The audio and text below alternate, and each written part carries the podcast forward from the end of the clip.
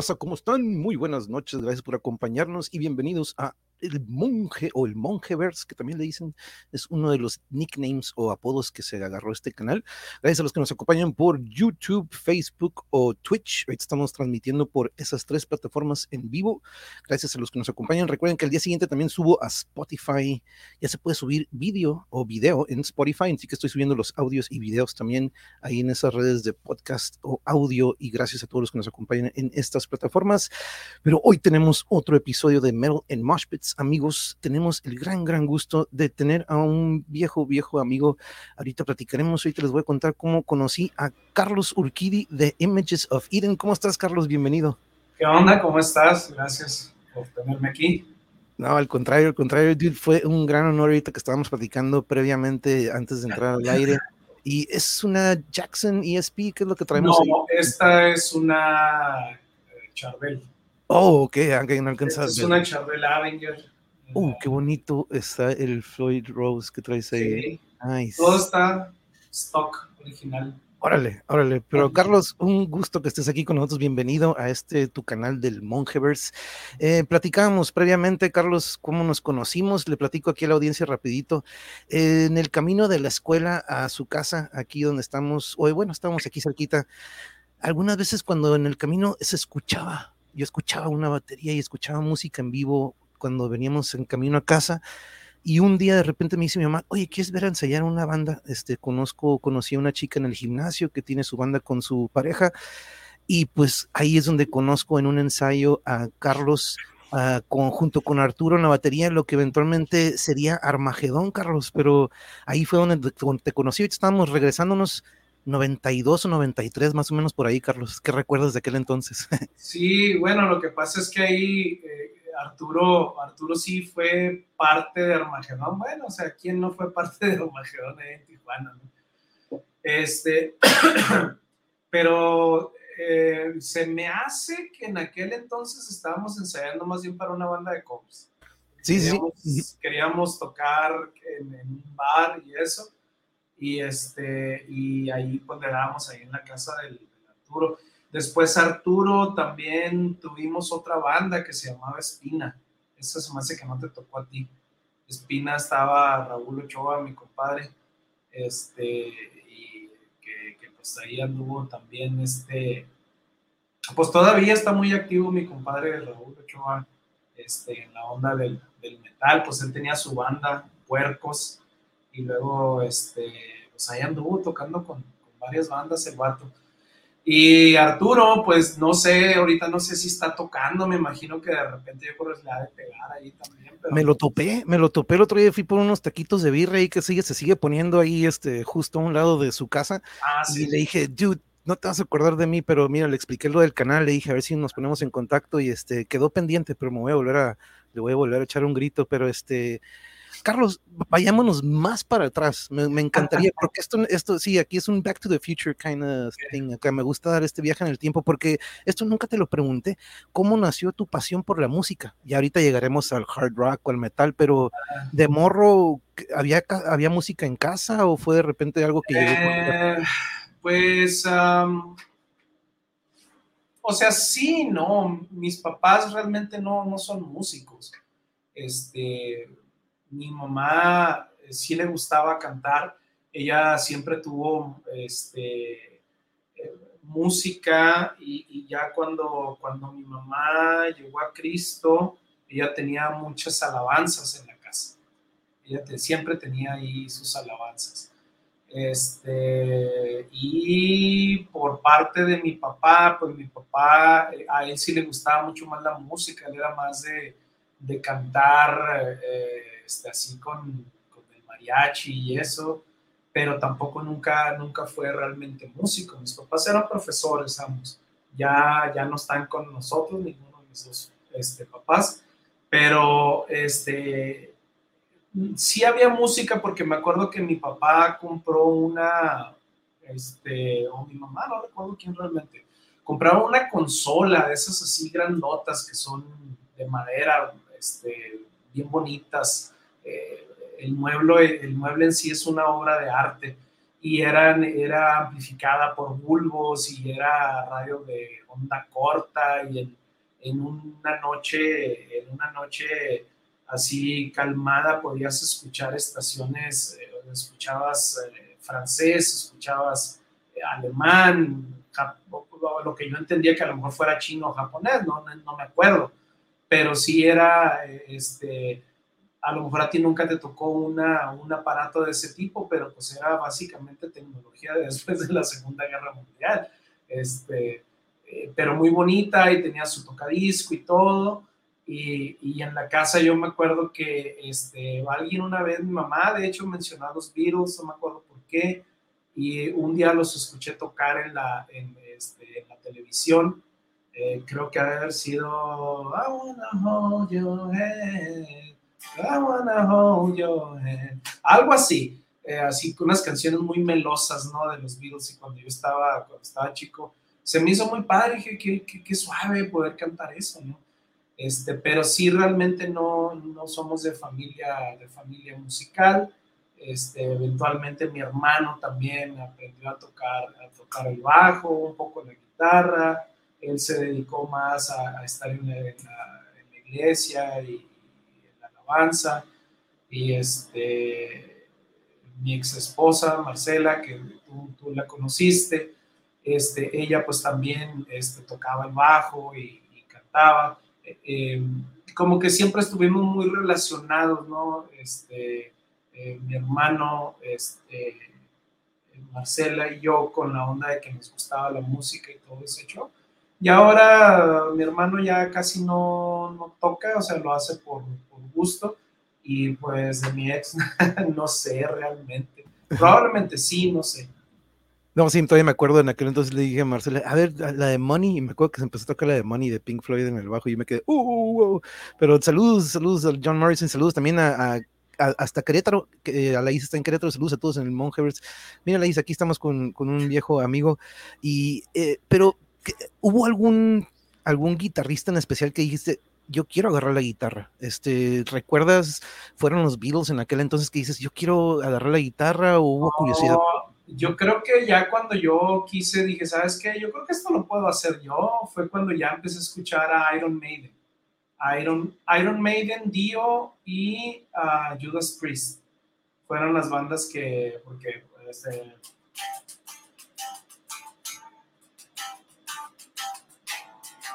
o sea, hasta la fecha todavía me sé varias rolas del Maiden porque las tocamos mucho en los, en los bares, ¿no? Y, y, fue cuando dije, ¿sabes qué? Yo quiero, quiero música. Ah, de alguna manera lo tengo que, lograr. Y sí, trabajé para comprarme mi primera guitarra, me acuerdo que era una, una Kramer Striker. Ahora están de vuelta esas guitarras porque las compró Gibson, entonces espero que no las vaya a echar a perder mucho Gibson.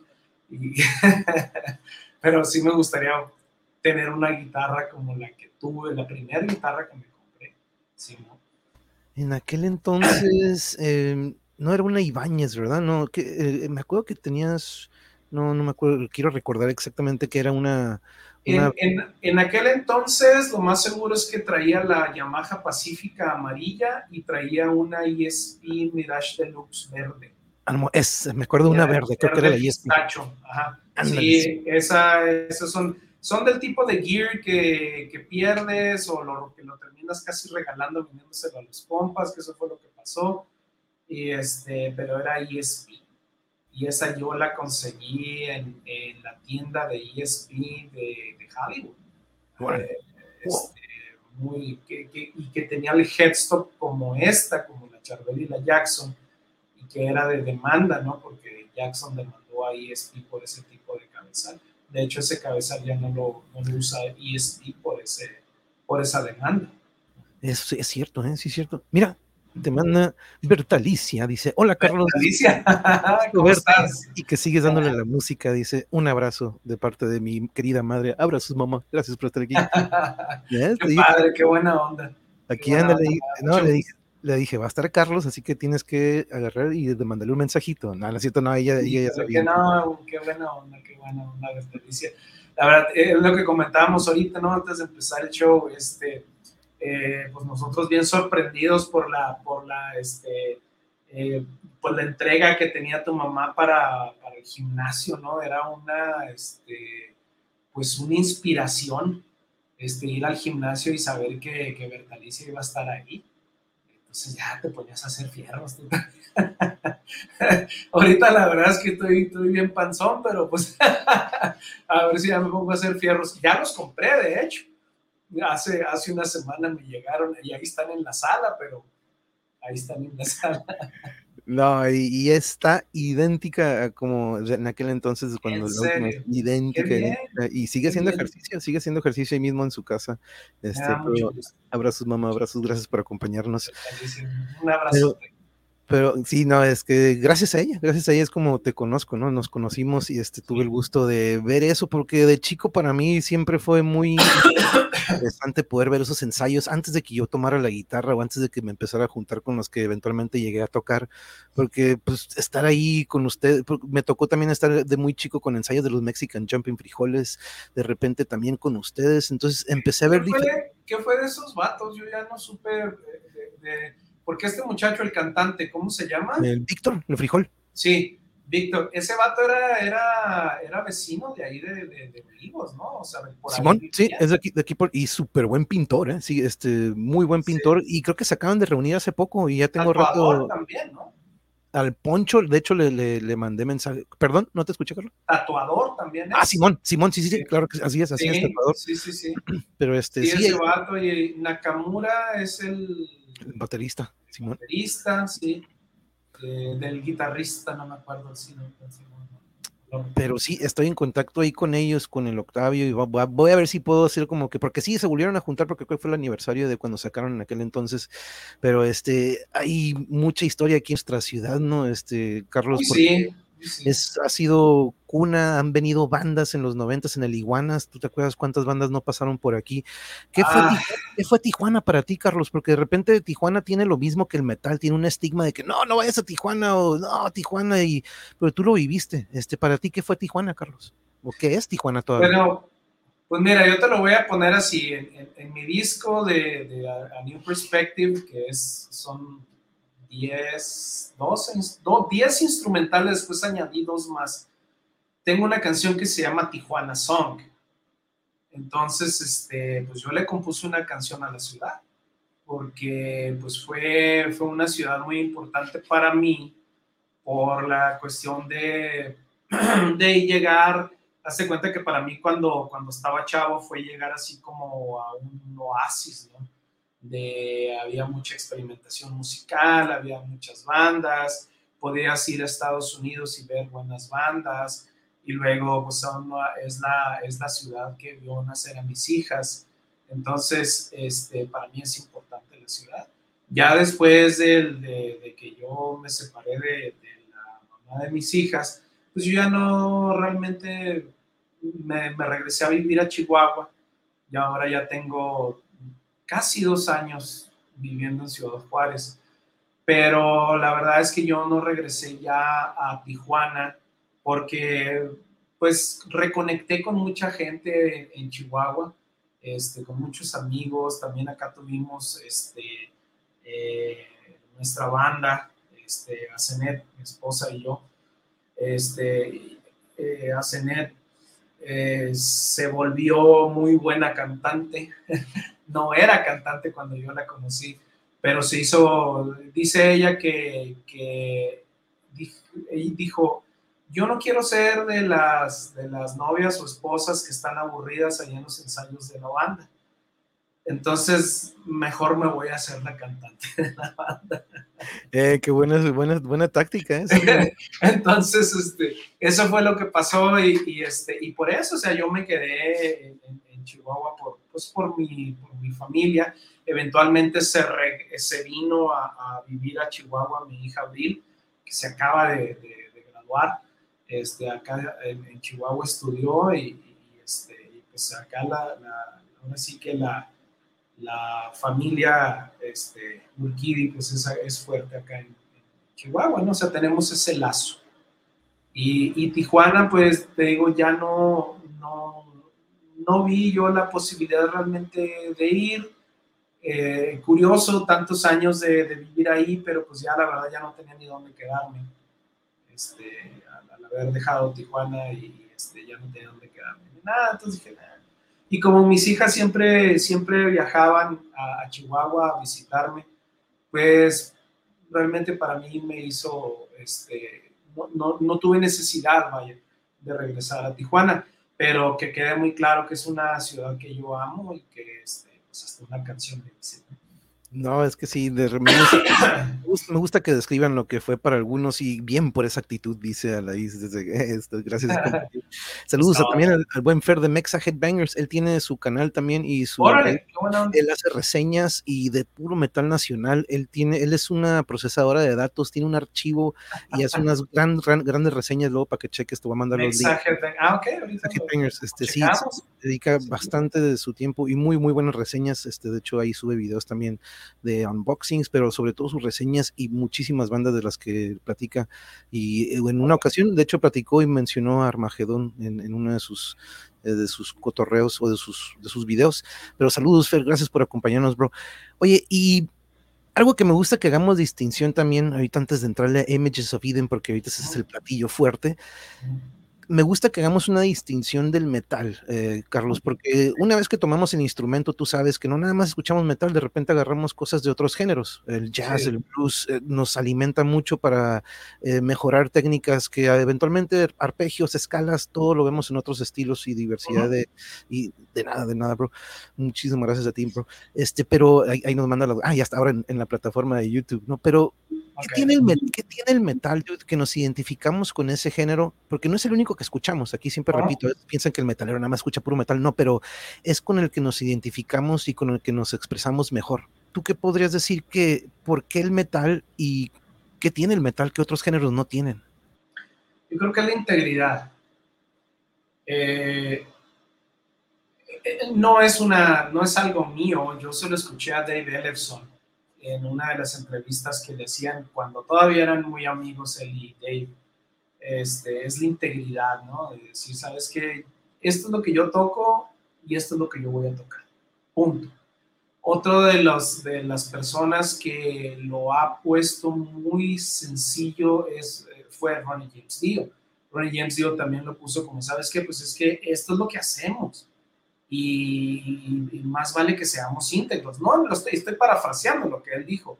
Hay unas entrevistas, hay una entrevista en particular de, Ronnie James Dio que me gusta mucho porque ya era así como que en los, en los días de declive de su carrera, declive es una palabra muy fuerte, no quiero ser grosero, este, Ronnie James es una de las, de las personas que yo tengo mucho respeto por él, este, pero a lo que a esa, esa entrevista le, preguntaban mucho acerca de sus proyectos anteriores, Black Sabbath y y cosas así. Y él decía, bueno, pues es que yo realmente no tengo muchas este, opiniones acerca de eso. Te puedo decir de, de Dio, te puedo decir de lo que hemos hecho y eso. Y eso denota, ¿verdad? Eso es como aprender a leer entre las líneas de cuando la gente está hablando. Y es la integridad. Con el metal, este Sí hubo bandas que, que, no eran íntegras y que cuando las compañías de discos en, los noventas tiraron a la basura todo el hard rock, todo el metal, lo tiraron a la basura y, y pusieron todo lo que era el grunge. Hubo bandas metaleras que sí se cortaron el pelo, se pusieron las botitas y los shorts y se pusieron a hacer, este, se pusieron a hacer grunge pero no fueron proyectos que no, fueron proyectos que no funcionaron, simple y sencillamente porque pues la audiencia se da cuenta que no eres íntegro. Y el metal, bueno, e, esa es la parte positiva, ¿no? Del metal. Por otra parte, hay algunas cosas que aunque yo sea metalero, yo no estoy de acuerdo con el metal. Yo no estoy de acuerdo en, en, la, en el fanatismo yo como hombre cristiano no puedo ver bien el fanatismo. No puedo ver tampoco bien, ¿verdad? Porque tengo las bases cimentadas en la roca, que eh, desafortunadamente el metal sí está muy ligado al esoterismo, a la hechicería, ¿verdad?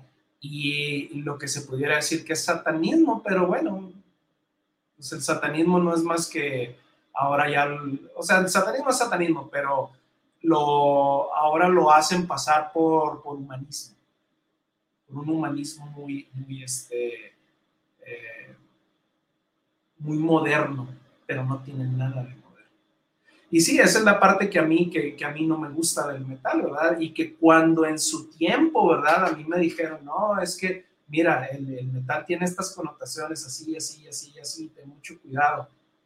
No lo quise ver. Hasta que no me pasaron a mí cosas sobrenaturales. Entonces tuve que darme cuenta que sí hay ciertas connotaciones que no están.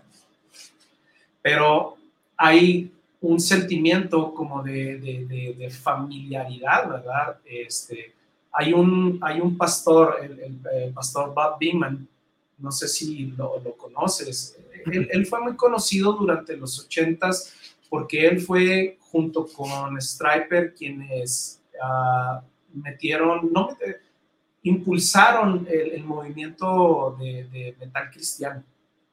¿Ves? Entonces, este, él tiene, por ejemplo, todavía se llama Metal Family, eh, uno de los ministerios que él tiene.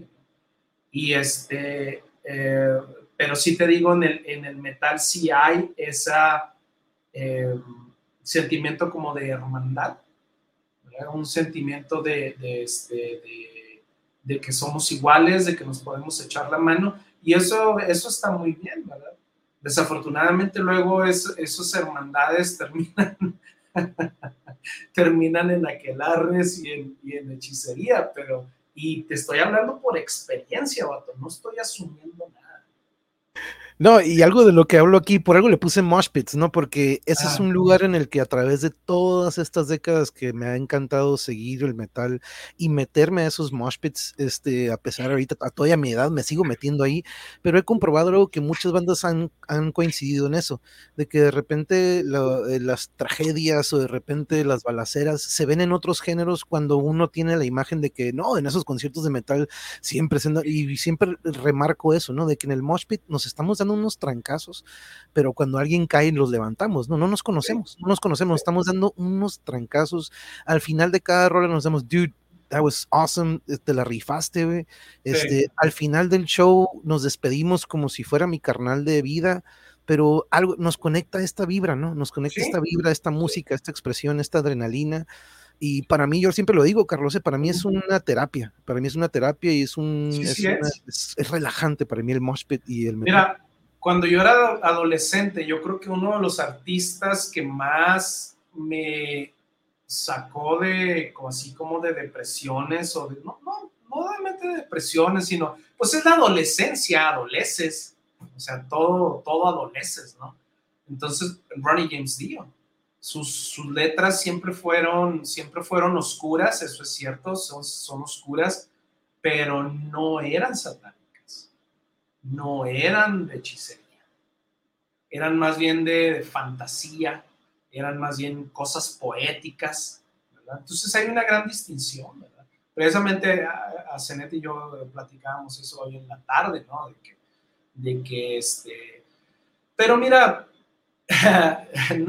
no, sé si te has dado cuenta, pero ya los satánicos en la música ya no somos los ahora son los poperos y raperos. sí.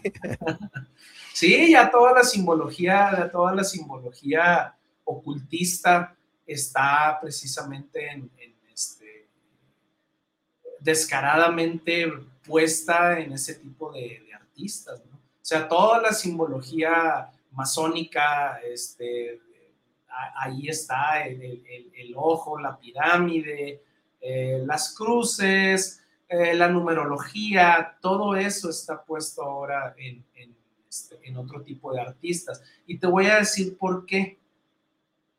Ese mensaje está buscando donde sea más popular, donde obtenga más. Ahorita el metal no es tan popular como fue en los ochentas. Fíjate en los ochentas cómo, cómo hasta Dee Snyder compareció ante, ante el Senado en cuestión de, de, de, este, de libertad de expresión. Entonces, nadie va al Senado realmente porque sea una persona este, que no esté causando este, revuelo o que no tenga notoriedad. Esa es la verdad.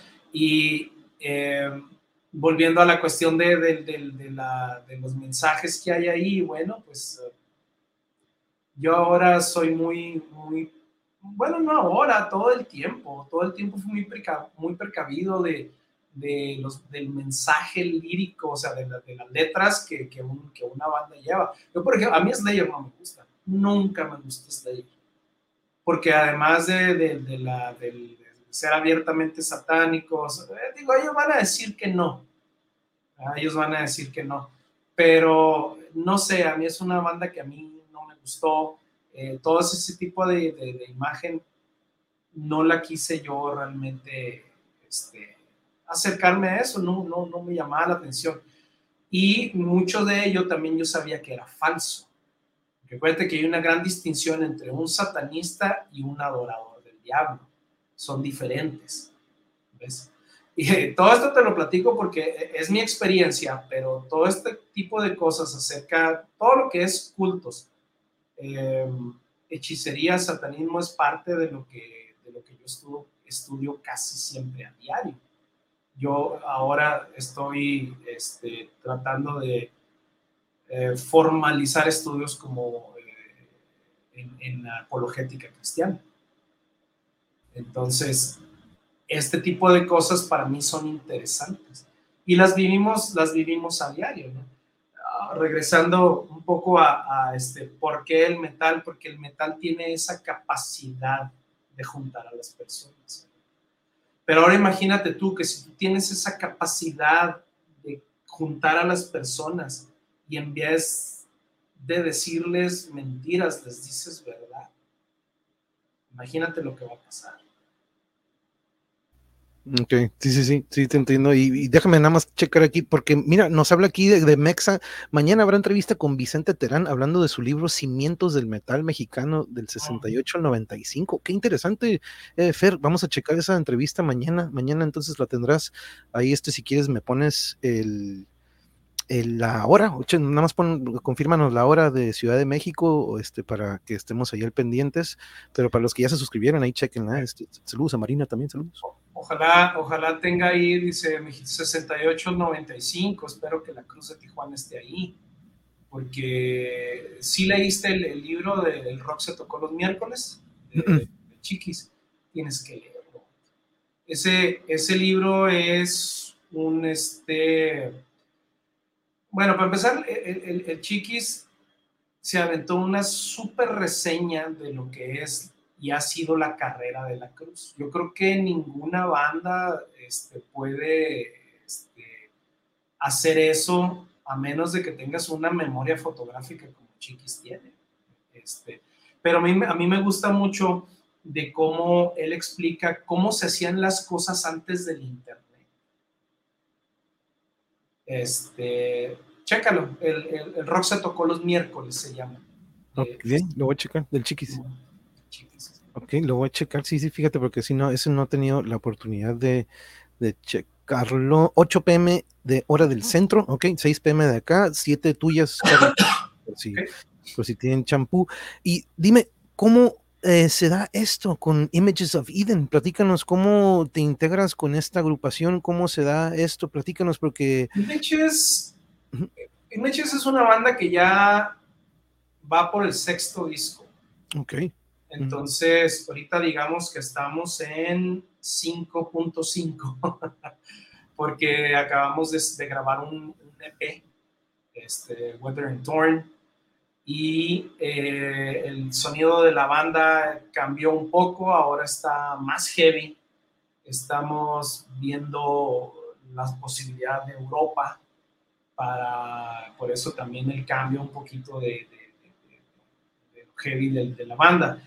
Y yo conocí a Gordon, que es el cantante, lo conocí hace 15 años en uh, MySpace, ¿te acuerdas de MySpace? Uh, sí, sí. Ahí, ahí nos conocimos, él había puesto un mensaje de que él, se estaba, él, podía grabar las voces de tu disco, este, o sea que puso ahí que Singer for Hire, ¿no? Y entonces nos, este, nos pusimos ahí de acuerdo y al último dijo que no, que no iba a cobrar y que íbamos a hacer una banda. Total que nunca se hizo, pero seguimos este, en contacto a través de los años. Y en el 2017 me contactó de nuevo, yo ya estaba viviendo en Chihuahua y me dijo que si le grababa unos solos para unas canciones, sí, mándame los tracks. Y le grabé un solo, ¿quieres grabar otro, Simón? ¿Quieres grabar otro, Simón? ¿Qué onda? ¿Quieres entrarle a la banda, Simón? este, en aquel entonces yo ni visa tenía, y entonces me, me, este, eh, me, puse a sacar la visa, O sea, ellos me ayudaron este, económicamente para, para ver lo de la visa.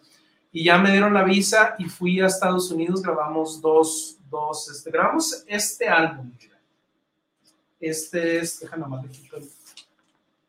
porque mira, sí hubo vinil. Este álbum, de hecho, está firmado, de los de los pocos que firmamos. Ahí estoy yo, ahí estoy. y uh, Soul Rise, pues, es, sí es diferente de lo último que, que, hemos estado, estado haciendo. Se me hace que este es vinil blanco. Sí, sí, es el vinil blanco. Oh, el blanco, oh, nice, nice.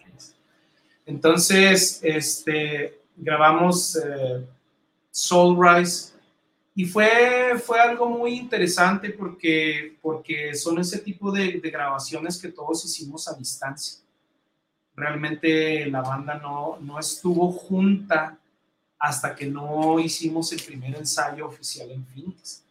Entonces, entre las presentaciones que tuvimos, este, empezamos, tocamos un par de, no, un, un, solo, un solo club de ahí de, de Phoenix y luego de ahí fuimos con, abrimos para Iron Maidens, ahí estuvimos con, las, con estas chicas, después tuvimos otra fecha con Geoff Tate, el cantante de, de, de muy buen show, la neta, este, este vato mucha gente se queja de que no canta, no, yo soy testigo de que el vato sí canta. Y bien perro, bien perro el vato.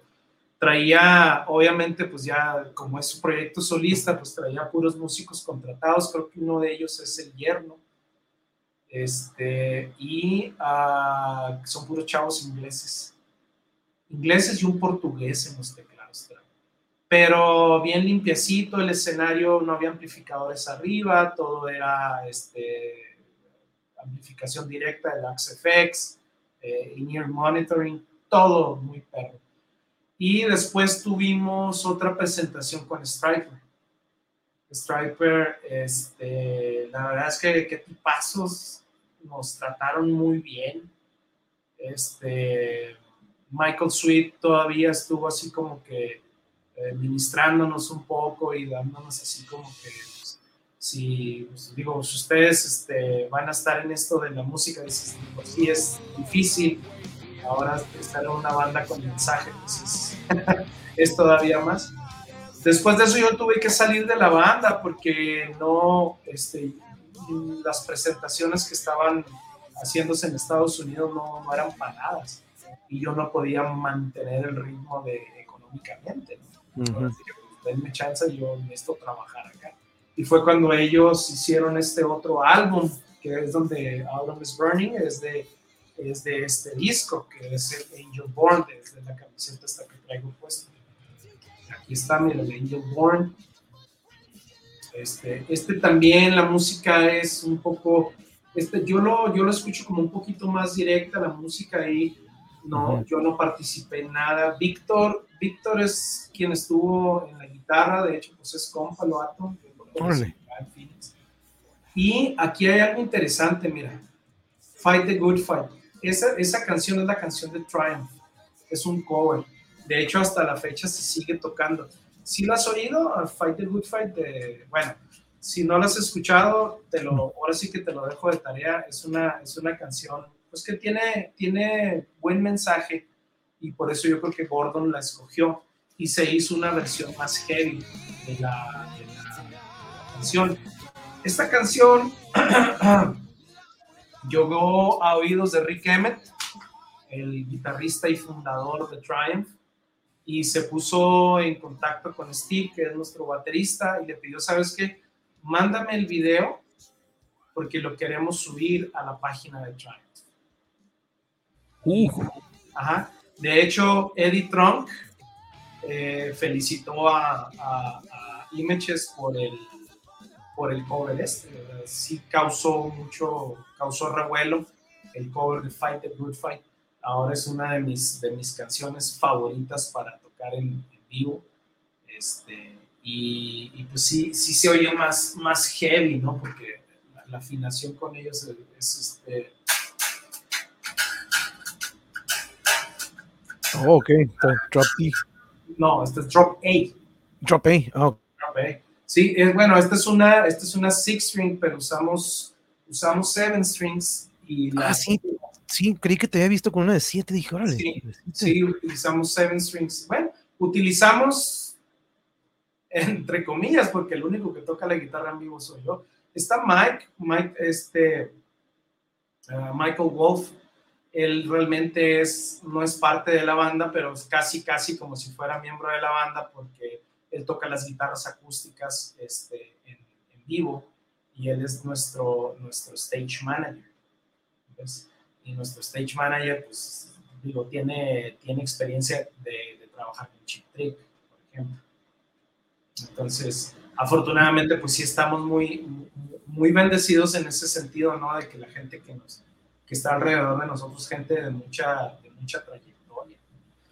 Y, y, este, y ahora lo de Michael Schenker, pues fue, mira, algo, algo muy bueno para la banda. Anteriormente habían estado ellos de gira con, con Doro Pesh, habían estado de gira con... Uh, ¿Con Ingwe? Church.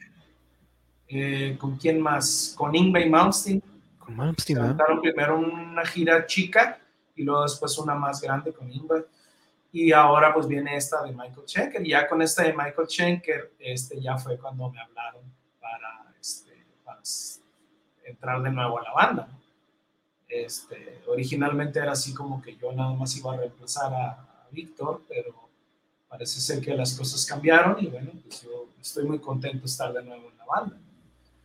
Y está, está, bueno, está buena la gira, estás viendo las fechas, estamos en, en, San Juan Capistrano, de hecho aquí saqué el, itinerario del, del, tour, mira, porque pues empieza en San Juan Capistrano de Coach House. En California va a ser también Roseville, va a ser San Francisco, Beverly Hills, Las Vegas. Ah, no, Las Vegas es en Nevada.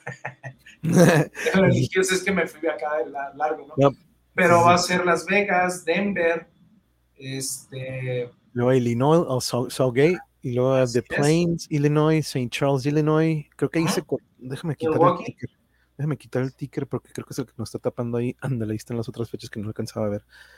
Sí, ah, Indianapolis y luego de ahí a eh, Massachusetts, New Bedford, Mass. Simón. Oye, ¿cómo, ¿cómo, te sientes, eh, Carlos? Hay eh, por ahí, este, me gusta hablar de a veces de artes marciales mixtas y por ahí hay un dicho que se dice el ring rust. El ring rust es esto que desarrolla el peleador cuando de repente deja de pelear por unos años a causa de alguna lesión o pues en este caso la pandemia para muchos músicos ha sido como un inter o de repente... Eh, ¿Tú crees que existe un ring rust o la práctica hace que nunca existe el rust, eh, el oxidado, ¿no? Por ahí se dice. ¿Cómo te sientes para la gira? Afortunadamente para mí, yo me mantuve en buen espíritu y estuve practicando todo este tiempo. No tenía yo razón para practicar, no tenía este, shows con... Luego intentamos armar la banda de covers otra vez acá en, en, en Juárez, Cenet y yo no, nos, no pudimos hacer clic con los músicos con los que empezamos a tocar, los dueños de los bares son unos patanes, este, no, vaya, o sea, nada, nada. Y yo tenía mi equipo aquí, tenía, de hecho, todavía, pues aquí tengo mis amplis y pedales y todo, pero no había fechas ni nada, pero yo, yo me puse a practicar. No sé, algo adentro de mí, quiero, quiero, quiero decir que fue el Espíritu Santo que me dijo, practica, practica, practica y ponte el tiro. Y de repente un domingo en la mañana, yo, you know, minding my own business, eh, y recibo, recibo este, un mensaje de Steve Dorson, el baterista, y que si, que si quiero hacer esto, y, este, y yo, ok, ¿por qué no? Y ahora las cosas fueron diferentes. Y ahorita ya he estado yendo varias veces a Phoenix para, los ensayos. Em, ya, ya fui a grabar este video del nuevo sencillo de, del, del, disco, ¿no? Bueno, en realidad es un EP. Weather and Torn va a ser, va a ser un EP. Eh, volviendo a lo que decías, no, es que no se pierde la práctica, no puedes perder la práctica si practicas diario, cuando menos, no sé, cuatro o cinco días de la semana. Entonces, yo sé que eso suena muy old school este, para muchas personas, pero pues eso es lo que haces, con, ¿qué es lo que haces cuando eres músico? Tú practicas.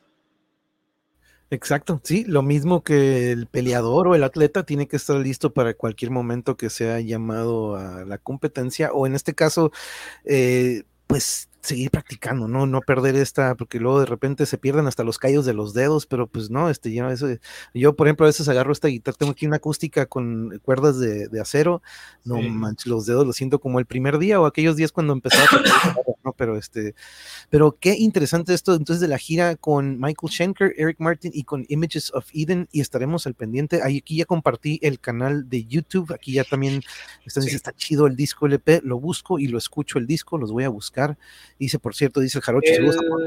El, LP lo puedes ordenar de Amazon.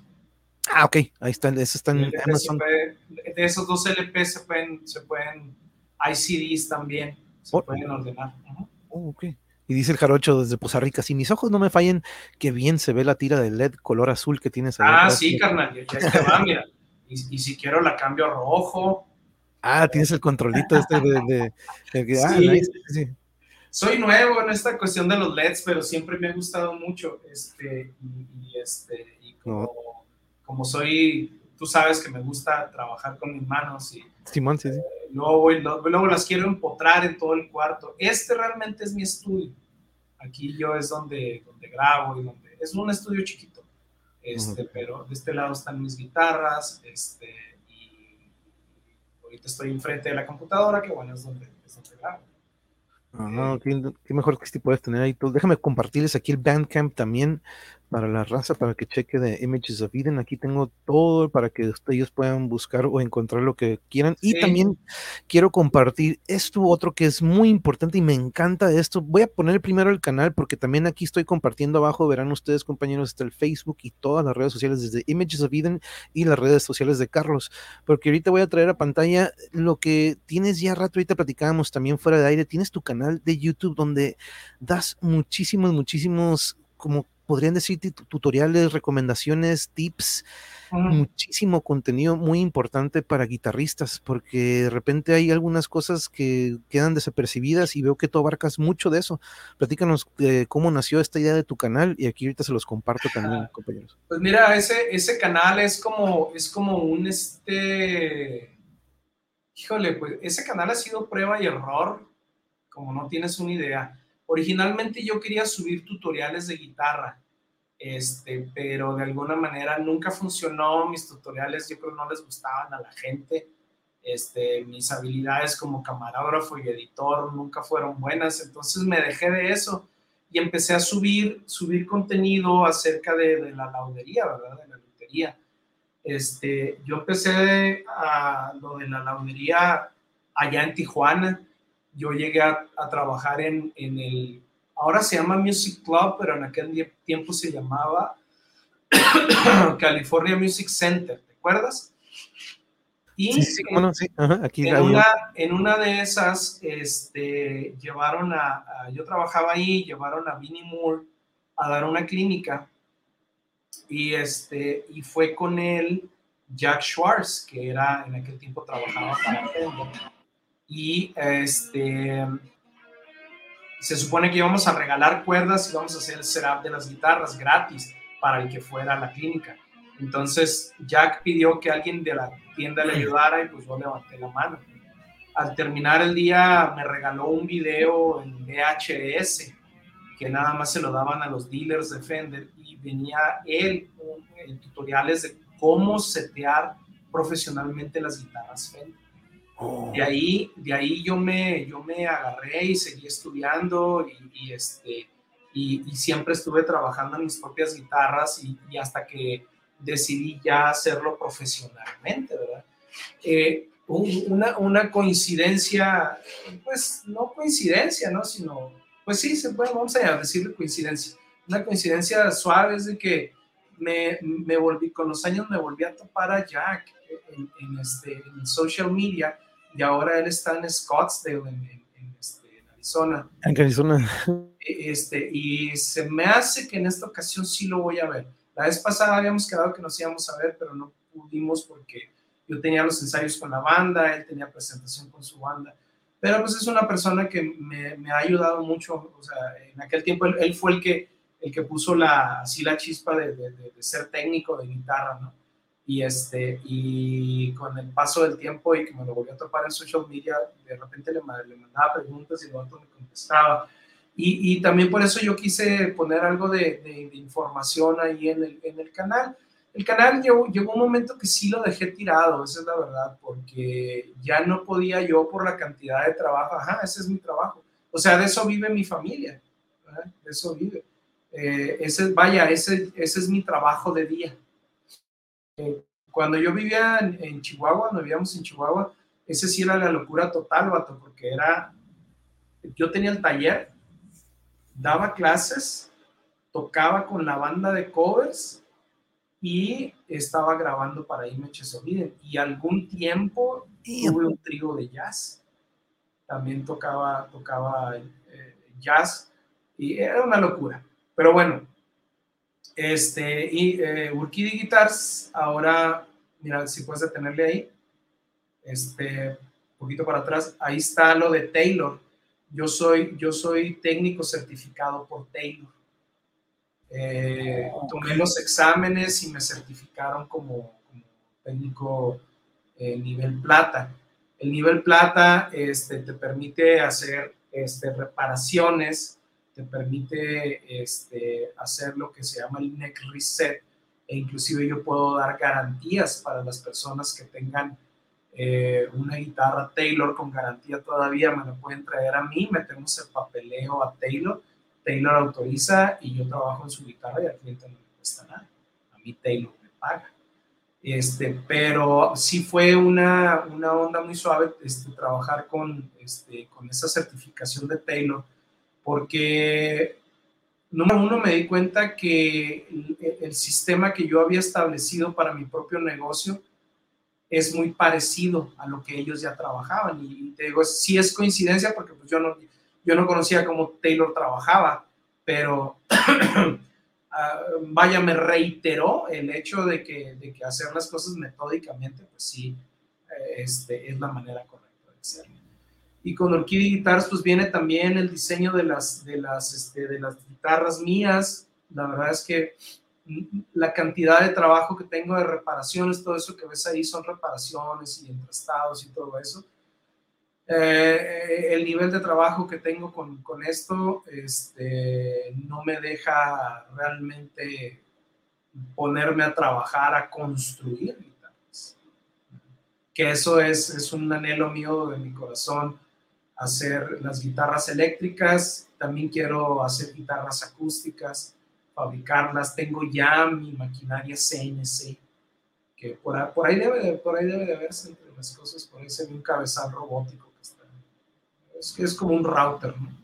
Y estoy es aprendiendo. es muy importante eso, ¿no, Carlos? Este, de repente también, este, esto que veo en tu canal y esto que haces, ¿no? De repente las, las reparaciones, la, el conocimiento que vas desarrollando con todas las diferentes marcas, los diferentes prototipos, los diferentes estilos, pero ya también crear tus guitarras, me imagino, pues que ya, este, se acorta el tiempo, ¿no? Con todo esto, porque pues vaya, no es fácil encontrar de repente a alguien que pueda hacer el trabajo como lo que veo que tienes aquí todo el equipo, como bien dices, tienes todo un este un gran equipamiento para vi que estaba restableciendo ahí un cuello, el brazo, entonces yo aquí tengo una Jackson con la que está quebrada y digo, y mira, yo viendo aquí todo, y, voy a tener que ir hasta allá y llevarte la Jackson porque me la dejaron aquí encargada, pero tiene quebrada la, el cabezal.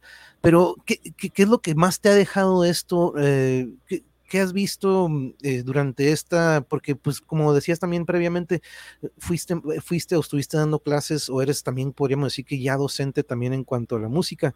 ¿Qué es lo que te ha dejado este otro lado? Porque, pues, una cosa es estar tocando, pero otra cosa es el mantenimiento. Este, el, el, irte actualizando con todo esto, ¿qué es lo que más te ha dejado la docencia y esto de la reparación? Bueno, mira, la docencia para mí sí es, es algo muy, muy importante. A mí siempre me gustó mucho dar clases. Este, en Chihuahua tuvimos Blue Note Academy por un espacio de casi cuatro años. Celet y yo eh, fundamos la, academia. Tuvimos muy buen resultado con los, con los alumnos. Eh, los llevamos a, a, tocar. Fuimos la primera academia que teníamos un ensamble de todos los alumnos. Después de ahí una, un, este, se vino para abajo la, la, este, la cantidad de alumnos que tuvimos. Eso fue también por cuestiones políticas del país. Las escuelas estaban ofreciendo los, las, las clases después de en las tardes muy baratas. Los papás, es lo que comentábamos ahorita, pues los papás obviamente quieren pagar menos, pagaban menos en, en, la, en las escuelas pero luego me los volvían a llevar porque me decían, no, pues es que este, realmente no les están enseñando nada. Pues sí, les están enseñando.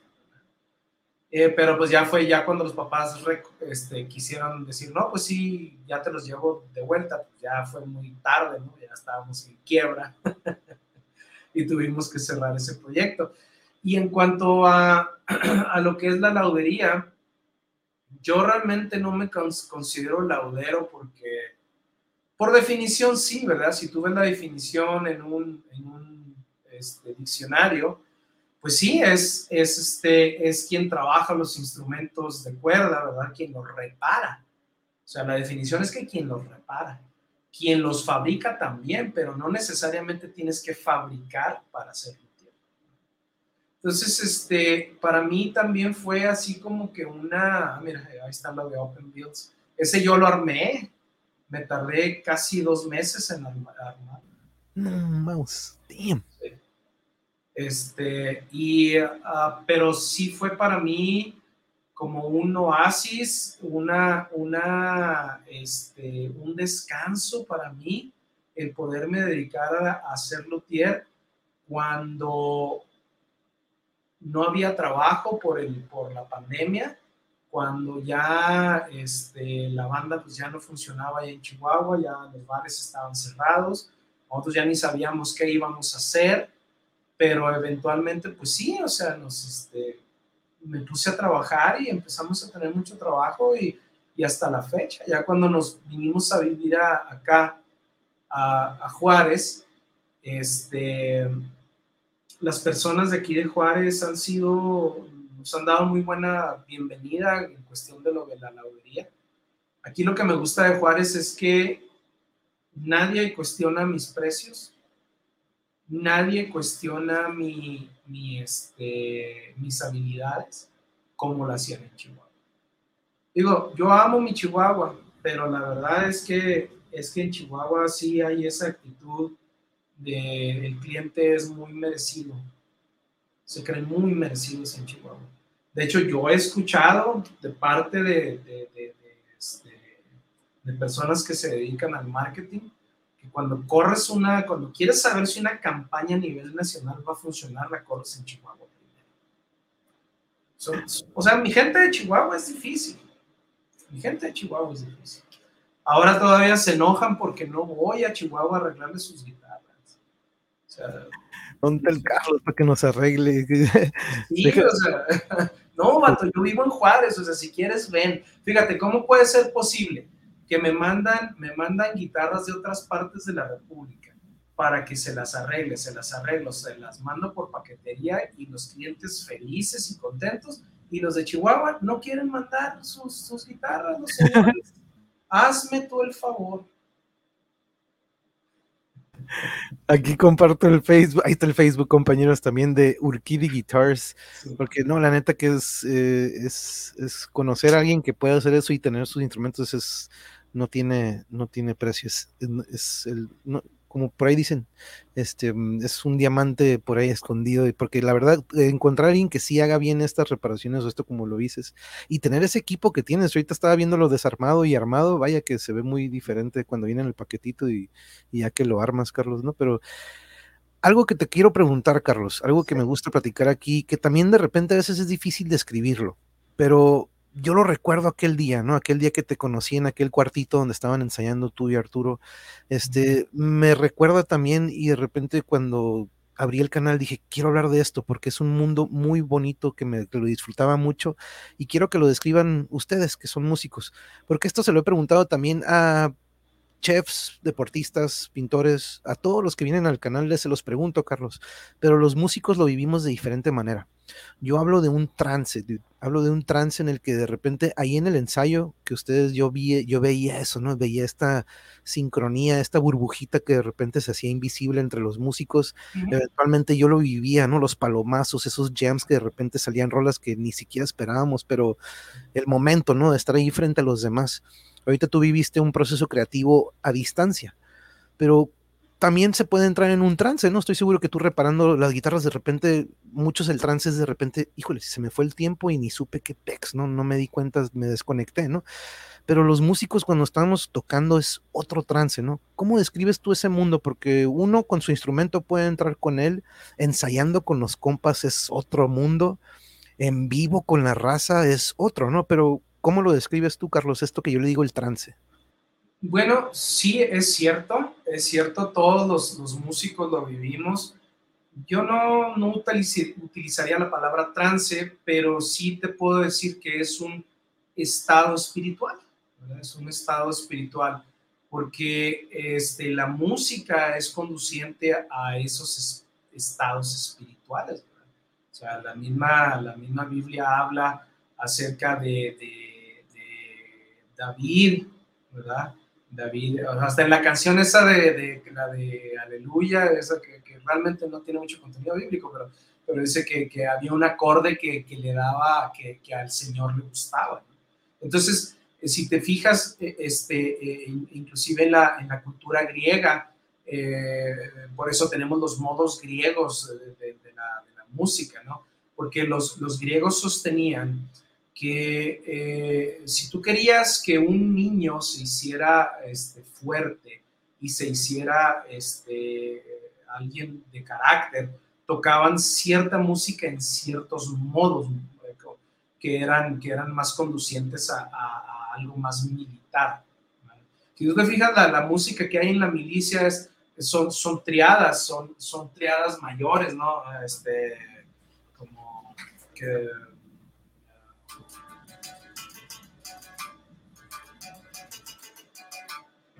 Y entonces la música, la música claro que, que, te, que, te, lleva a esos estados, a esos estados espirituales, ¿verdad? Y este, hay una parte también en la Biblia donde dice que, creo que era David el que se sentía mal físicamente y le hablaba al artista. Ve, que, que ve, habla al artista y que venga y toque. Y entonces tocaba y David se sentía mejor. Por eso también a veces cuando estamos estresados, cuando traemos mucha bruma en la cabeza, este, es bueno escuchar música. Ya por ahí yo, sigo escuchando, cuando yo estoy en esos estados, para mí, Bach, Bach, yo siempre pongo Bach. Y, este, John Coltrane. John Coltrane tiene que ser uno de, mi favorito probablemente en cuestión de jazz. Y la, la conexión que, que estableces con con otros músicos también, pues se puede decir que es de, es de nivel espiritual, ¿verdad? Este, yo te lo digo porque, pues cuando, eh, cuando estás en el jam con los, con los este, compañeros músicos, pues sí hay esa conexión. Luego también te das cuenta cuando los, los, trabajos son por, por, este, por conveniencia o porque son por paga o porque son por calificación, ¿verdad? Tienes que sacar un 10 en tal materia, como cuando estaba yo en la facultad de artes. Este, yo me acuerdo que teníamos el ensamble de jazz y no sonaba. No sonaba, o sea, al menos las ocasiones en las que yo estuve, no quiero insultar ni, ni, a los profes ni a los alumnos de ahí. Las dos o tres ocasiones que yo estuve ahí y que yo toqué, yo no me pude sentir, no me pude conectar con ellos. Eso sucede también. Porque hay, hay, hay, debe de haber compatibilidad musical, debe de haber compatibilidad pues de ánimos, ¿verdad? Espiritual ya sería muy, muy grande, o sea, eh, eso te lo dejo para, para cuando tocas en la banda de alabanza en la iglesia. Ahí sí hay una afinidad espiritual. Pero tampoco no puedo decir, este, cuando estás tocando música, te vuelves en una hermandad con todos. No, porque eso sería panteísmo. Y yo no, yo, yo, no profeso eso. ¿Ves? Pero sí hay una, una, una conexión especial.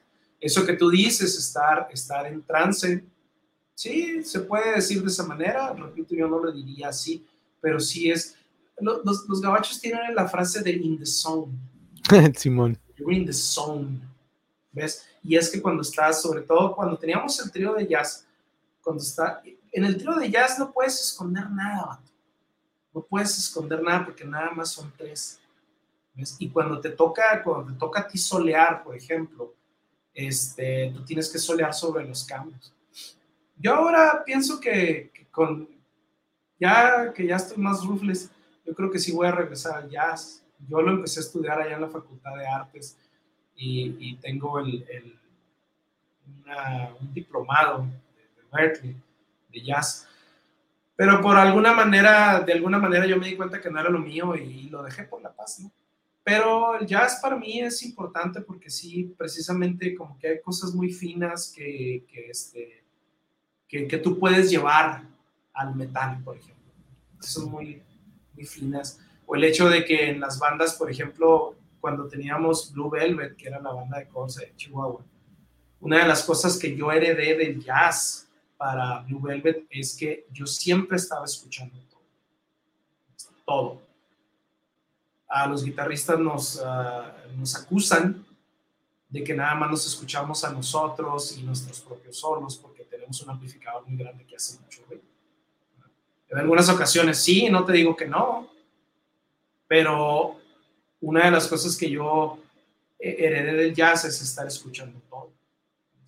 Y entonces, y los matices. En el rock, el buen rock se toca con matiz. O sea, va, va, va a solear a alguien, no tienes que depender del pedal de boost para que se oiga el solo. ¿Qué te parece si le bajas a tu pedo y dejas de tocar tan fuerte para que se escuche el solista. Va. o sea, y eso, eso es lo que haces, por ejemplo, en un ensamble de jazz. En un ensamble de jazz aprendes a acompañar al solista y no estarte, o sea, no ser piedra de tropiezo para el solista, pero ser una, este, una base completa Sí, y es, como una esta sesión de improv, ¿no? También me encanta de repente que una, un buen palomazo en jazz, nada más alguien da una corda y pum, de ahí arranca, ¿no? De esa base y de ahí ya se puede empezar, pero no, es, y yo siempre lo he dicho en la batería, sobre todo cualquier baterista que le entra al jazz, yo siempre lo he visto como que dominas como la guitarra clásica, si estudias guitarra clásica o de este estilo, pues, pues llegas a muchas técnicas de otros estilos. Em, para mí el jazz en la batería, eso, eso lo es, ¿no? Pero sí, totalmente, yo creo que eso que mencionabas, ¿no? De repente pueden llegar, este, eh, en cuanto a lo de la banda, la sincronía que puede llegar uno que dices es virtuosísimo, pero si no hay una vibra que encaje con la nuestra, no la banda no funciona, ¿no? Entonces eso me acuerdo mucho también que lo vivimos, ¿no? Que dices, sí, es buenísimo, pero a la hora de tratar de hacer algo juntos, no embona, ¿no? Entonces es así. Sí, o sea, eso nos pasó a hacer y a mí con, con, con, los músicos de aquí de Juárez, los dos chavos con los que estuvimos tocando, bueno, chavos, uno de un poquito más grande que yo, pues. Pero no, este, no hubo clic ni musical ni personal. Entonces, o sea, no es a fuerza tampoco, ¿ves? O sea, si ves que las cosas no funcionan, ya, o sea, date por vencido, no funcionó. Y te digo, a mí me, a mí me costó mucho trabajo eso, a Zenet no le costó tanto trabajo, ella sí se pudo desprender más fácilmente. Pero como yo siempre he sido muy terco, ¿verdad? Con la, con la cuestión de que, no, es que tiene que sonar y tiene que sonar. Pues sí, pero, pero lo que yo me exijo a mí mismo no se lo puedo exigir a los demás, porque yo no sé si tienen la interés, yo no sé si tienen la estamina, yo no sé si tienen la integridad. Entonces hay músicos que sí. Y de alguna manera yo siempre, digo, después de esa experiencia, dije, sabes que no vuelvo a meterme en ningún ensamble musical en donde, en donde más bien Vamos a ponerlo de esta manera. Voy a procurar estar siempre en un ensamble musical en, donde el que tenga menos habilidades sea yo, para poder crecer con los otros músicos. Y no al contrario, tener que estar jalando a la gente. Porque estar jalando a la gente en un principio lo haces y es válido hasta cierto punto porque estás haciendo escuela, porque esta gente te lo agradece, porque, porque órale, no, pues Simón, este, y sí, sí, me ha tocado también esa, esa parte, ¿no? Donde tú jalas a los músicos y los músicos te lo agradecen, pero es en contadas ocasiones. Muchas veces se resienten, resienten que, o sea, como si te ponen ellos mismos en una posición como muy patriarcal y, este, y lo resienten. Y, esa, y esa, esa situación y esa posición patriarcal se vuelve muy, ¿cómo es la frase esa en inglés? It gets lonely at the top. O sea, tú solo te pones en esa posición, desafortunadamente. Sí, sí, sí, sí, de repente tiene que haber un balance, un equilibrio, siempre hemos eh, coincidido entre todas las bandas, que aparte de que es como una relación con otros tres o cuatro novias, parejas, este, luego, luego uno se da cuenta cuando está de, yo siempre digo la palabra downy cuando anda, eh, algo pasó fuera del trabajo, luego, luego nos sabemos, sabemos, ¿no? Nos damos cuenta sin que lo tenga que decir, ahí es cuando sabemos que existe esto, como, lo, como bien lo dices, ¿no? Porque es, un, es una máquina, es una máquina con un engrane que no esté funcionando bien, luego, luego este, se nota ahí de repente algo que está faltando, ¿no? Algo que, que hace falta. Eh, así es, sí. Oye, Carlos, al principio mencionaste tres bandas, porque fíjate, a mí me gusta siempre que nos vayamos con tres recomendaciones, Carlos, que supongamos que aquí en la audiencia está alguien que dice, yo la neta no sé nada de metal, ya es que yo te decía que de repente a veces le cae gente y checan el video y dicen, ah, pues algo voy a aprender. Me gusta que al final, o que si checan ellos al final, tengan tres bandas o tres discos que podamos recomendarles para introducirlos al metal para como que, ok, miran, con esto está un poco digerible, es algo de metal que te puede ir metiendo a este mundo. ¿Tú qué recomendarías? Porque al principio mencionaste tres que son pilares y que han sido mencionadas muchísimo, Judas Priest, eh, Dio y este Iron Maiden. Entonces, pues yo pienso que si nos pudiéramos ir con esos, con esos tres, este, es mi recomendación, ¿verdad? A ver quién, va a decir que no, porque es que tienes que poner a Black Sabbath y es que tienes que poner. No. Bueno, yo creo que, por ejemplo, de Iron Maiden, el Power Slave es muy buen disco. Ya ahí ya tenían un, sonido muy definido. Que Power Slave creo que está cercano al, al Live After Death, que ese es el disco que yo, yo escuchaba mucho de adolescente. Y de Judas Priest, pues puedes escuchar este British Steel puede ser. British Steel es, es, muy, muy buen disco de ellos. Es todavía... Vaya, lo que pasa es que con Judas es diferente que con Maiden, porque mira, Judas es diferente en, en diferentes años, en diferentes décadas. No es lo mismo el British Steel que el Mission the East y no es lo mismo que el, el son diferentes bandas y, este, y hay que reconocerle que, que, Judas pues ha, ido cambiando su estilo un poco, curiosamente cada vez más heavy, pero nunca llegando al trash dead o algo así. Eh, y, porque si escuchas el rock and roll, pues rock and roll, o sea, eran hippies los bandos, eran hippies. A un Rob Halford que, que canta Painkiller, o sea, es diferente. Pero British, British Steel es, es bueno.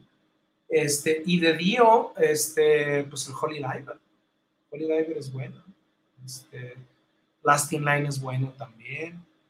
Pero, por ejemplo, a mí me gusta mucho esos discos porque son los discos más íntegros de Dio y sobre todo son los discos en donde toca Vivian Campbell. Vivian Campbell, muchos lo conocen por, por este, ahora por Def Leppard, ya tiene muchísimos años en Def Leppard. Pero en, en, aquellos entonces él tocaba, él tocaba con Dio y él era básicamente yo, yo lo aprendí esto con los años, porque en aquel tiempo yo, conocí, yo no conocía a Gary Moore. Pero mm. Gary Moore, Gary Moore también era, era este, ¿quién? son que Irish esos vatos. Y, este, y, Vivian Campbell tenía una influencia muy marcada de Gary Moore. De hecho, se rumora también que, que Dio quería a Gary Moore en la banda. ¿ves?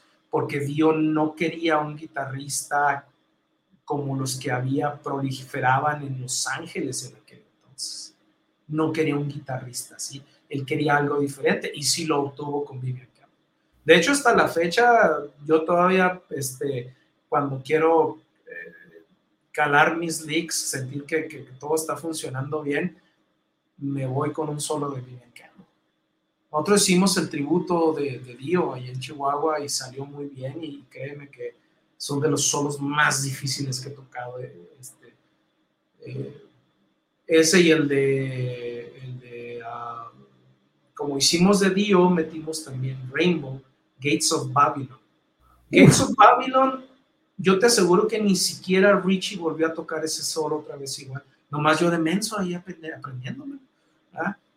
Pero, y, este, y lo tuve que sacar todo de oído. Y, fue, fue una experiencia muy buena. Ese, ese evento lo organizó Zenet ella fue quien tuvo, tuvo éxito ese, ese evento porque ella organizó todo y porque yo me di el tiro de ser director musical de ese, de ese evento. Las bandas en donde no hay un director musical se vuelve una comuna hippie y se hace un desorden y nadie es responsable por nada. Y, te digo, o sea, yo fui responsable por eso y, las cosas funcionaron. Oh, no, Gates of Babylon, esa canción, ese solo, hijo, de, me acuerdo también un cover que sacó el, el Ingvi, el Malmsteen. Sí, pero pues le metió ahí de su, de su, el Sí, de su.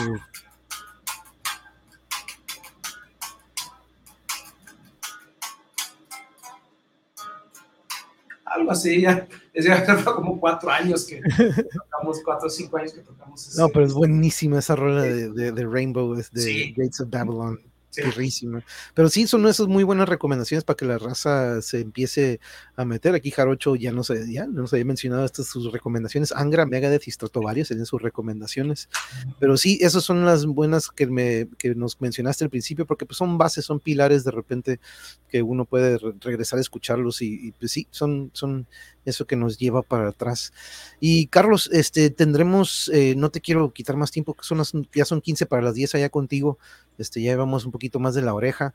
Eh, tendremos más pláticas, yo te voy a invitar aquí en otra ocasión para que le caiga, más de... Muchas gracias. Nos podemos ir a guitarra, nos podemos, yo te voy a preguntar sobre tu top 10, a lo mejor te, voy, a, te voy a volver a traer, porque me gusta, que, porque aquí quedan de repente temas pendientes, este, pero este, no quiero quitarte más tiempo. Eh, pero sí, ¿qué te pareció el cotorreo? Porque de repente a veces me preguntan de qué vamos a hablar, monje, este, qué, qué onda, este, cuáles son las preguntas. Aquí, como bien, como te decía, no es una sesión como un jazz, como un jazz session aquí, nos vamos tirando la, la pelotita, y este, pero ¿qué te pareció aquí el cotorreo y el formato? está, está muy bien, está muy, muy, muy relajado. Eh, creo yo que pues tienes algo bueno aquí, me gusta que, que tomaste, tuviste esa osadía de tomar diferentes temas, no necesariamente nada más puro rock o puro lo que sea, lo que sea, ¿no? Y está suave, las personas nos interesa hablar de diferentes cosas, no siempre estamos hablando de guitarras, aunque, uh, you know, according to my wife, I always do. Pero bueno, pues ella también es parte del, negocio de guitarras y ella sabe de qué se trata esto. No, este, tengo, tengo, este, muy, vaya, me gustó mucho lo que estás haciendo aquí. Eh, monje, pero el monje, ¿por qué? Ah, no, pues eso no te la sabes, ¿ya? En sexto de primaria me pusieron el monje, el típico payaso del salón que ponía apodos y nada repartiendo apodos. Digo, tú eres el monje, porque tenía, tenía un peinadito de raya en medio y todo para acá. Entonces era, y luego siempre andaba calladito, no hablaba mucho, nada con la guitarra y eso, y dijo, este güey no habla, es el monje, vamos a poner el monje. Pero fíjate, este, fue por eso, se me quedó el apodo y actualmente todavía de repente algunos no me conocen por mi nombre, que es Manuel, dice, hey, ¿qué pedo monje? Este, y, así, y así, y cuando abrí el canal o cuando lo empezamos dije, ¿cómo le ponemos? Le decía Yuri, pues, pues ponle el monje. yo, ok, pues no, yo creo que sí es cierto, vamos a ponerle como, y de repente unos dijeron, eh, ¿sabes qué? Pone el monjeverse, porque pues no te decides por un tema, parece un universo de muchos temas, este, entonces, este, pero de ahí viene el monje. Es que no está mal, no está mal, o sea, no está mal que hables de diferentes temas. A mí me parece bien.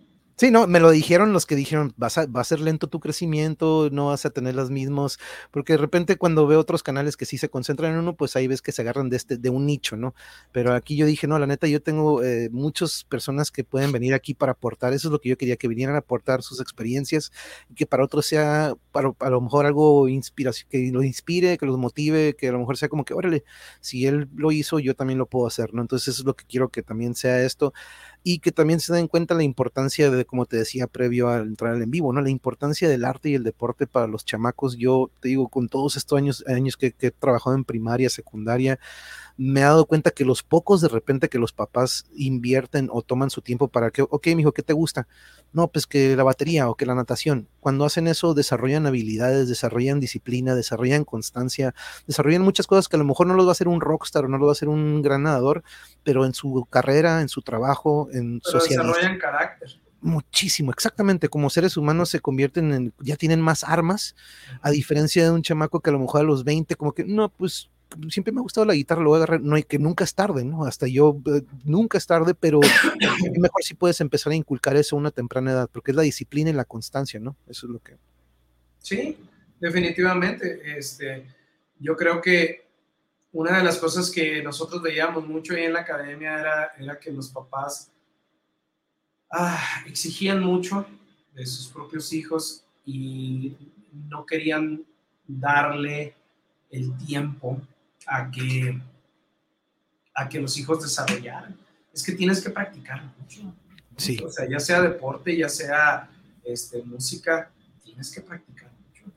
Y algo que me di cuenta es que cuando los pones o los mandas a estos lugares, se encuentran con otros que dices, órale, le gusta lo mismo que a mí y ya de repente se quitan esta máscara que en la escuela tienen, como que quieren aparentar ser algo, pero de repente cuando se encuentran con este círculo con el que pueden ser ellos mismos y desenvolverse, yo he visto también cómo son, desarrollan mucho cuando encuentran esas, socializan, ¿no? A una temprana edad.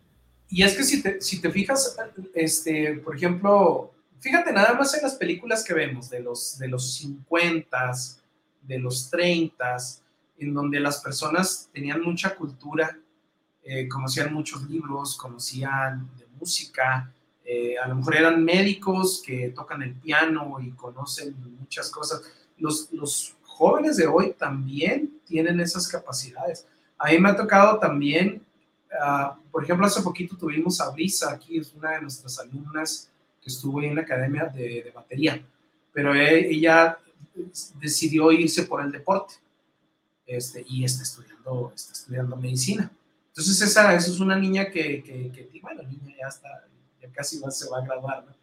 Este, pero es una niña que tiene mucho, este, mucha capacidad. Y, pero con esa capacidad viene que ellos piensan que, por ejemplo, ya tocan muy bien el instrumento y dicen, ay, no, es que esto está muy fácil. No, no es que esté fácil, es que tú tienes una habilidad por arriba del promedio. Entonces también tiene que haber alguien que nos guíe en todo eso. sí, sí son muy capaces, los, los, chavos, los chavos y las chavas son muy capaces. Totalmente. No más que, no más que los papás, no sé, no los no, quiero criticar, ¿verdad? Pero... No, sí, platicábamos de eso, ¿no? Que es muy importante. Sí, es muy importante ese apoyo en casa, pues todo lo que se refleja, todo lo que yo veo reflejado en el salón con mis alumnos es lo que yo veo que sucede en casa, ¿no? De repente las actitudes malas o las malas cosas que me hacen, yo no culpo al niño, sino que culpo lo que sucedía en casa, de dónde trae eso, porque en la escuela no se lo enseñamos. Entonces, este, ahí es cuando yo me doy cuenta, te decía de atletas míos que tenían el talento, pero no tuvieron ese apoyo, ahorita estuvieran a lo mejor jugando con el primer equipo, pero pues no hubo ese apoyo que es muy importante en casa, ¿no? Entonces, este es algo que he visto reflejado en muchas situaciones y que trato de que el canal sea eso, ¿no? Como que el canal es para que conozcamos músicos, conozcamos bandas, conozcamos artistas, conozcamos deportistas, pero también experiencias de vida y también la importancia de que es el arte y el deporte, ¿no? Por eso siempre te decía yo al principio, ¿no? De que trato de que esto lo puedan ver en cinco años y aún sigue dejando algo, ¿no? Sigue dejando algo, este... La próxima, si, si, si me vuelves a invitar, si quieres luego ampliamos un poquito más el tema a algunas otras cosas. Claro. sea nada más, que no sea nada más música. Antes de que se me olvide, a mediados de septiembre, no tengo la fecha todavía porque la compañía de discos no ha dado fecha. Estamos con Pavement Entertainment. Esa es la, es la compañía de discos con la que está ahí Michi Subiden. Eh, Pavement no ha dado todavía fecha, pero yo estoy seguro que va a ser más o menos a mediados de septiembre. Es el lanzamiento del EP y del, del video. El video yo ya lo vi, ya este, eh, lo acabamos de grabar Está muy bueno. Eh, nunca me había tocado grabar en un, en un eh, green screen, este, pero otro nivel. Como en Avengers, ¿no? Eh, ándale, así a, ese, por ahí en mi, en, mi, este, en mi Instagram, por ahí están las fotos de, del cuarto verde. está, está muy bueno, la verdad. Eh, pero entonces a mediados de, septiembre se me hace que el disco lo puedes preordenar ya en Amazon. Ok, no, y pues la neta les pido siempre, fíjate, porque esto que tengo aquí, eh, Carlos, lo lleno de flyers, nuevos sencillos que van a sacar, entonces ahí te, ahí estaremos en contacto para que me mandes link.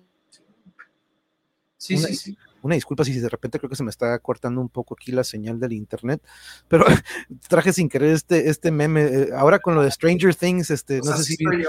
Así, así, me siento, así me siento yo la neta, este, la neta, yo desde cuando este, me criticaban, monje, ya quita eso, güey.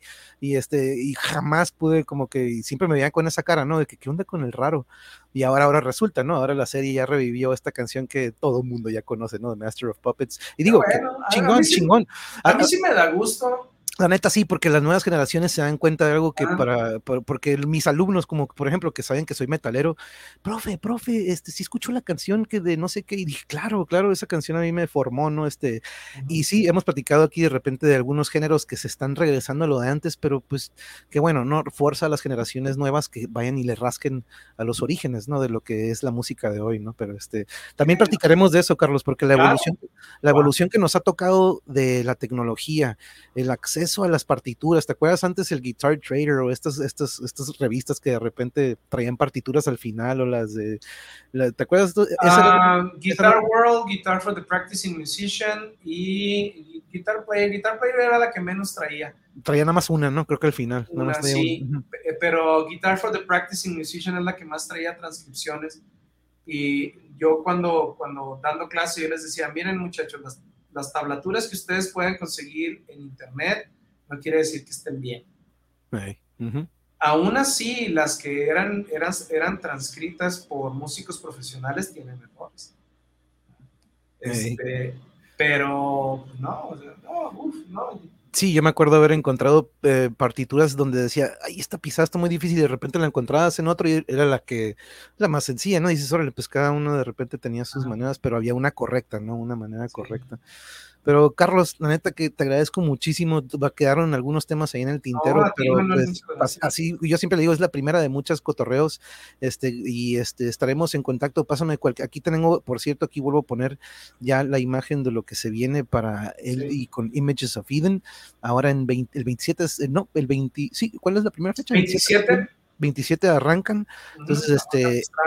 Y pues, previamente a eso, este, yo les estaría aquí mandando links de lo que vayan a sacar, ya sea algún sencillo, algún video, me los pasas y yo aquí este, lo publico también para correr la voz. Sí, yo voy a estar tratando de, ahora que en, la gira, este, porque ya, ya, ya me tienen, este, tanto Abril, mi hija, como a Celer, mi esposa, que vaya poniendo yo ciertos clips de cada venue. Mira, los venues que, bueno, los que vamos a tocar, la verdad es que están muy buenos. Qué chingo. Pues, si nada más el de Nueva York, me deja decirte cuál es el de, Nueva York. Ah, 22 de octubre en New York. Sí, es el Sony, Sony Hall en Nueva York. Es el Sony Hall. Sony Hall, no, esos días de los, de los, de los meros Major Leagues, dirían por ahí. Pues Carlos, estaremos al pendiente entonces, este, mándame todo lo que puedan, este, para que estemos al pendiente ahí de lo que venga como video, como sencillo, y estaremos al pendiente para lo que es el, el EP del que nos mencionas.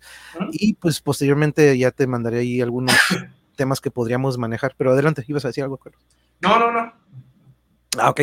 No, cool, cool, cool. Entonces, mira, pues les agradezco a todos los que estuvieron aquí en la audiencia. Estaremos eh, al Muchas gracias a todos. aquí. Este, sí, algo con lo que gustes despedirte, Carlos, antes de, de irnos. Pues um, que coman frutas y verduras. Este, se los digo ya como, como viejo, este, uno que comer bien.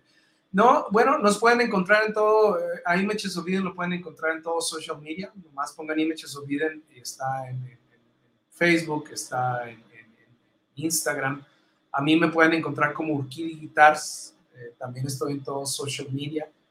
Este día 15 de septiembre, alrededor más o menos, ya es el lanzamiento del, del EP y del video nuevo. Y unos días después este, empezamos la gira. Yo desde el 23 estoy en Phoenix para ensayos y eso, preparación para, para la gira. Y este, pues esperamos que, que ahora este, yo soy el único hispanoparlante este, en Imeches Oviden, de hecho soy el único, mexicano en Imeches Oviden. Y, con, estas, con estas pláticas queremos que, también el público mexicano conozca a Imeches, ¿no? Eh, no, no hemos, todavía no hemos cerrado nada para, para, tocar en Ciudad de México, pero yo quiero así con todo mi corazón que toquemos en Ciudad de México. Tijuana, no sé, sé que tienen un muy buen, este, muy venue, el, el Dragón Rojo se llama, creo que sí. Simón, el barecillo tiene el dragón rojo, ya, tiene, ya se está expandiendo y ya está haciendo un muy buen stage ahí sí, mismo. Entonces, y pues, y ya ves pero eso, ahora el, sí que... El fest. Ahora, sí, ahora sí ya ese tipo de presentaciones en México no, no pasan por mí, pasan por el management, entonces pues ya es, es diferente y no, y estaremos, y, no, la neta, yo que yo estoy seguro que sí se va a dar eso, Carlos, la neta. Este, y quiero recordarle a la raza que en aquí abajito en la descripción del video, déjame traerlo, nos vamos a ver como que doble, pero mira, ahí estamos en vivo. Pero le dan hacia abajo, ahí podrán encontrar los links de Carlos. Primero separé los primeros tres, que son los de Carlos Urquida. Ahí está su YouTube, su Facebook y también el sitio web.